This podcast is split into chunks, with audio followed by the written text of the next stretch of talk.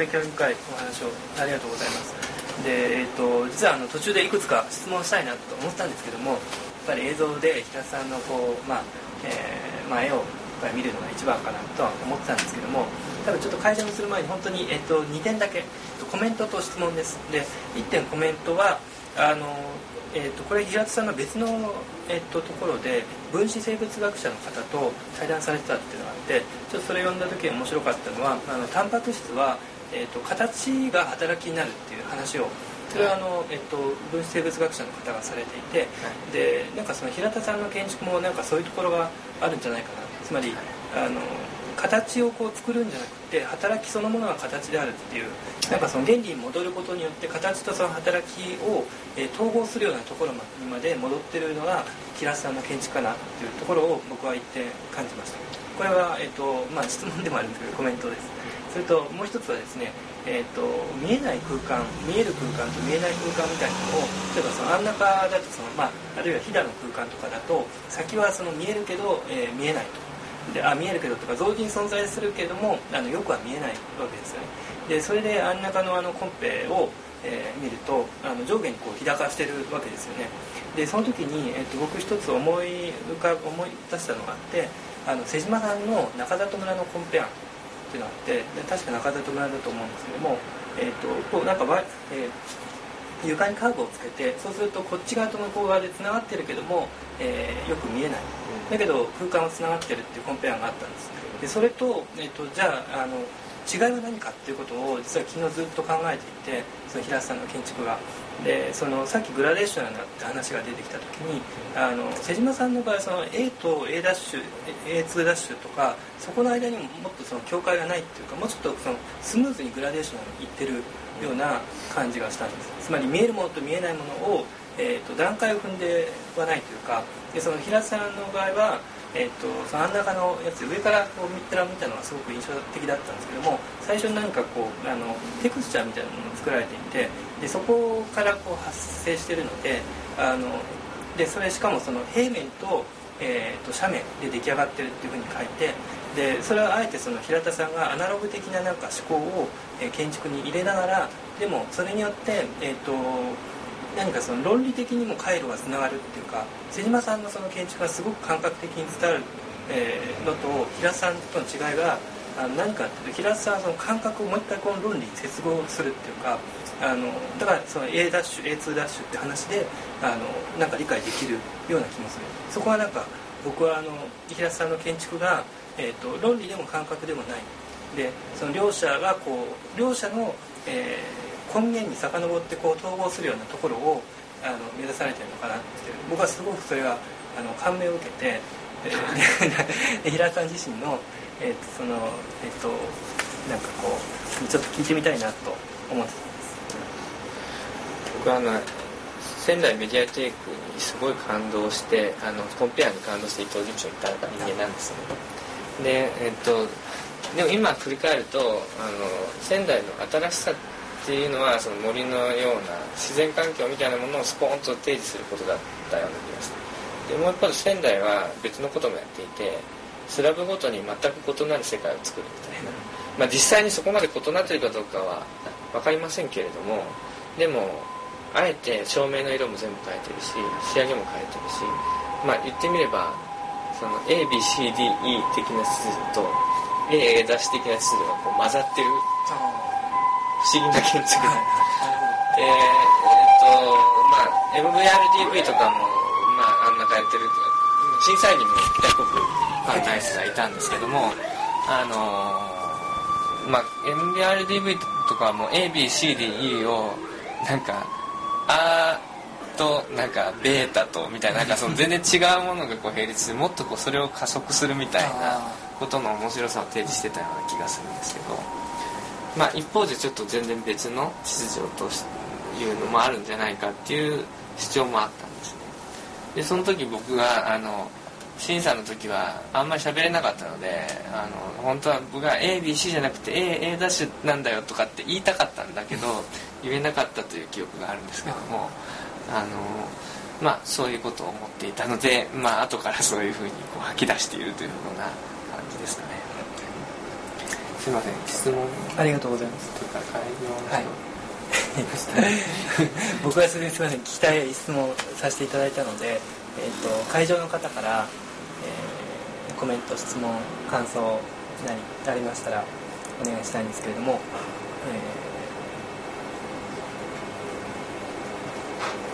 どうぞ。えーあじゃあ上に。お 大西さん。大西真紀さんあ届けば。はいはい。お願いします。え、取るんですか？あそこで喋っていただければ多分南郷さんの南郷さんもですか？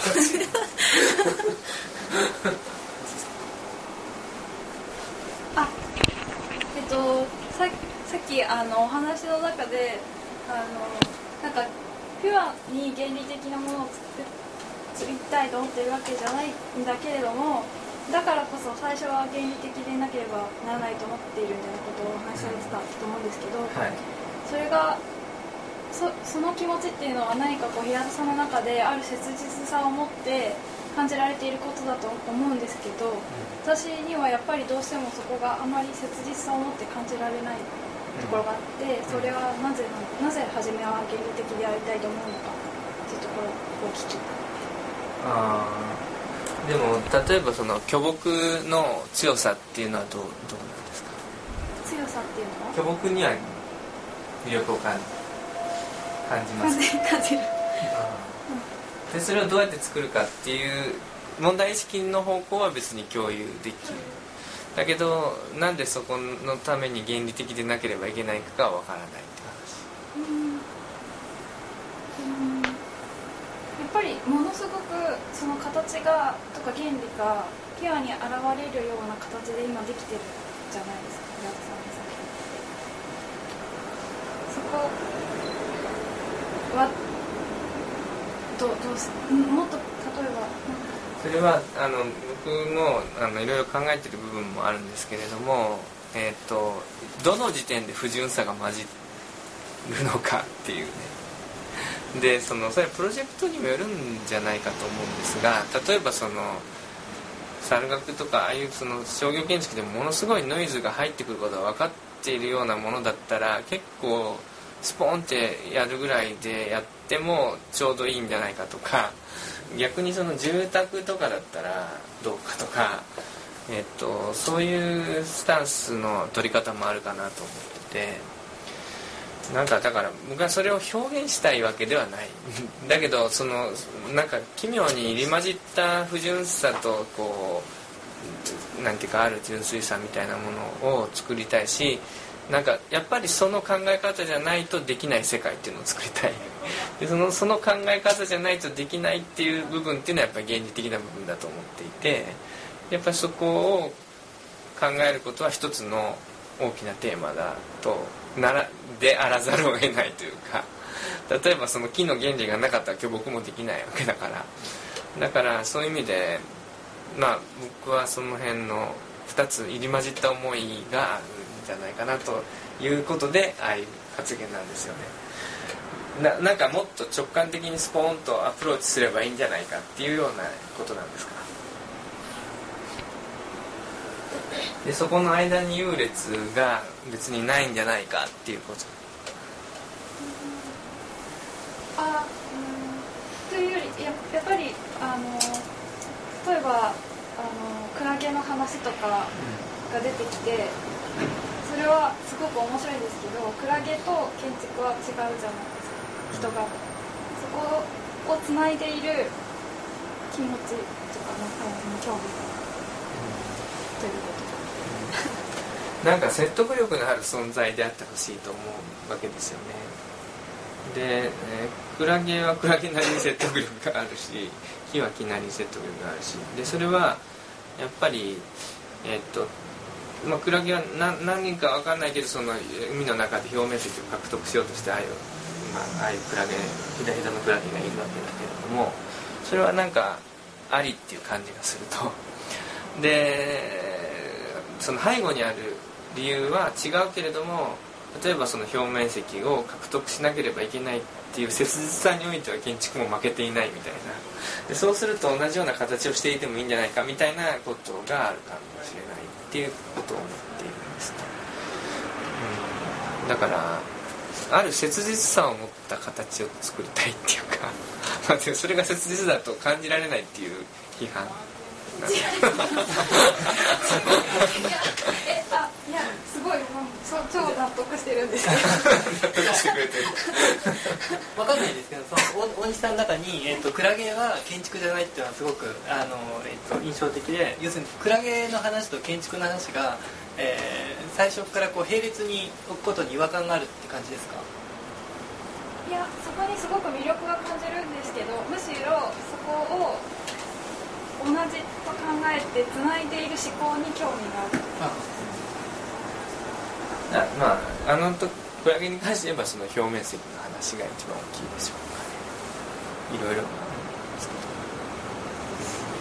えっ、とちょっと僕なんか司会みたいですけど。司会。の司会えっとですね。じゃあ南後さんが来ていらっしゃってますので、えーよろしければコメントを。2つ二つぐらいしたい。んですけど、はい。一つがちょっとたまたまあの原宏さんにお話を聞く機会があって、で今までその、まあ、20世紀以前もそうですけど建物とか建築を作る論理っていうのはまあそれなりに整えられてきたっていう話をされていてで一方でまあ使う論理っていうか、まあ、要は経験っていったものをいかに認識して記述しそれをまあ形に落とし込んでまあ機械化するかっていう話はまだまだ弱い。しかもそこに時系列の変化っていうものを伴ったものって、まあ、時間の関係を取り込んだ問題っていうのは、まあ、すごいまだまだ弱いって話をされていて一方で平田さんのお話を聞いてるとその内発性ってキーワードも、まあ、単なる形の生成の論理だけっていう話で捉えちゃ多分あんまり面白さが半減するような気がしていて一方でその内発性っていうことから形が広がっていく問題においてっていうかまあ作ることとそこからまあ使うっていうか経験っていった問題をこうそれこそ同時に作ろうとしているような感覚が僕は勝手に思ってるんですけども、そういうことに関しても平田さんがどう思っておられるかってことを一つ聞きたいということとあともう一つは、まあ、あの古墳に関してですけど、まあ僕も堺出身なんであれですけど一方であの意地悪な言い方をするとあの当然形が持ってるというか幾何学が持ってる強度っていうのがある一方でどうしてもそういう国内省の管轄であるとか誰もが立ち入ることができないっていうのその社会的な制度の問題が。それはでも今日お話してもあまり面白くないと思うので一方お聞きしたいのはその